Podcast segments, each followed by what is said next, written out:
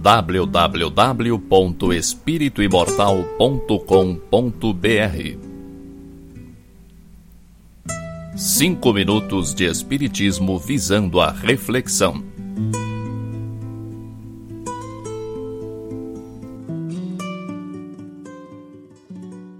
Tudo o que você sente é só você que sente.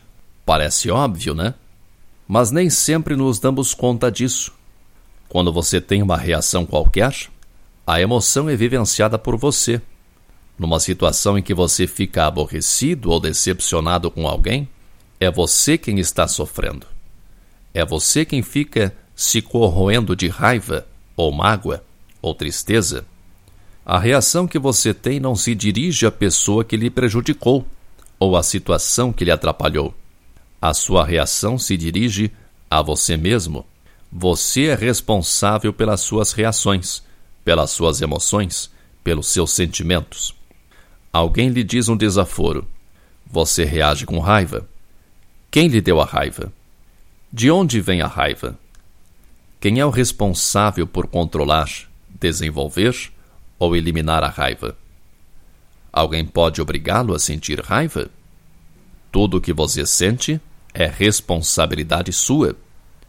Só quem pode exercer controle sobre o que você sente é você mesmo.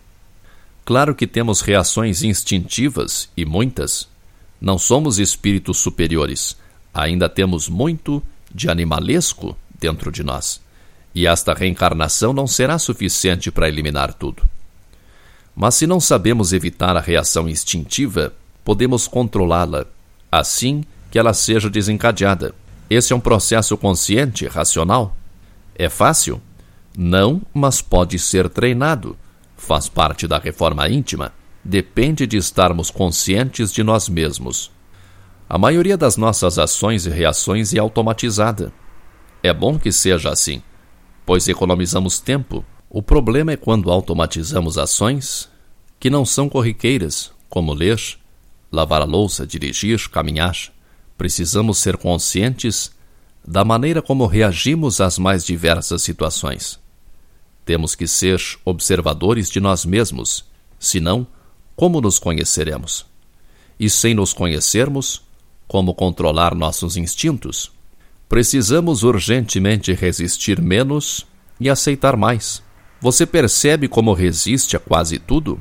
Quando você resiste às opiniões divergentes da sua, aos pontos de vista diferentes dos seus, você cria uma barreira e as opiniões, a sua e a do outro, ficam se debatendo contra essa barreira. Quanto mais resistimos, mais a vida se torna um embate, mais nos digladiamos. Precisamos disso? Claro que não.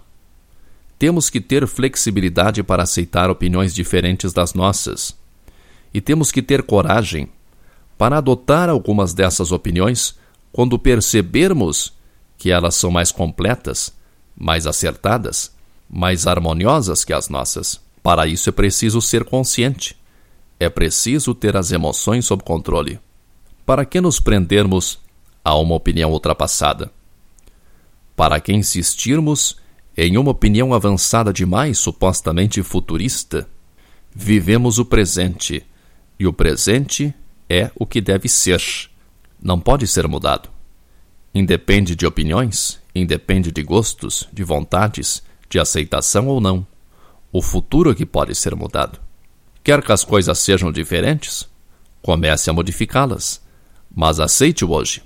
Aceite os problemas de hoje, as diferenças de hoje, os pontos de vista que os outros têm hoje. Não se desgaste à toa. Enquanto você fica se contorcendo de raiva, o alvo da sua raiva às vezes nem toma conhecimento dela. É você que sente os efeitos destrutivos dela. Assim com a mágoa, com o inconformismo, com a não aceitação. Economize energia para usá-la construtivamente. Que Deus nos ilumine sempre www.espirituimortal.com.br Cinco minutos de Espiritismo visando a reflexão.